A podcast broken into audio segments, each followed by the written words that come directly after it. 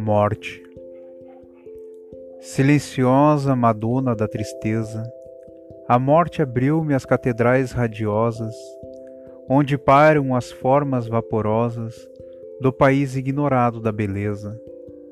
Num dilúvio de lírios e de rosas, filhos da luz de uma outra natureza, que entornavam no espaço a sutileza dos incensos das naves harmoniosas monja de luz piedoso, calmo e austero, que traz à terra um tênue reverbero, da mansão das estrelas irradias, irmã da paz e da serenidade, que abriu meus olhos na imortalidade, à esperança de todos os meus dias.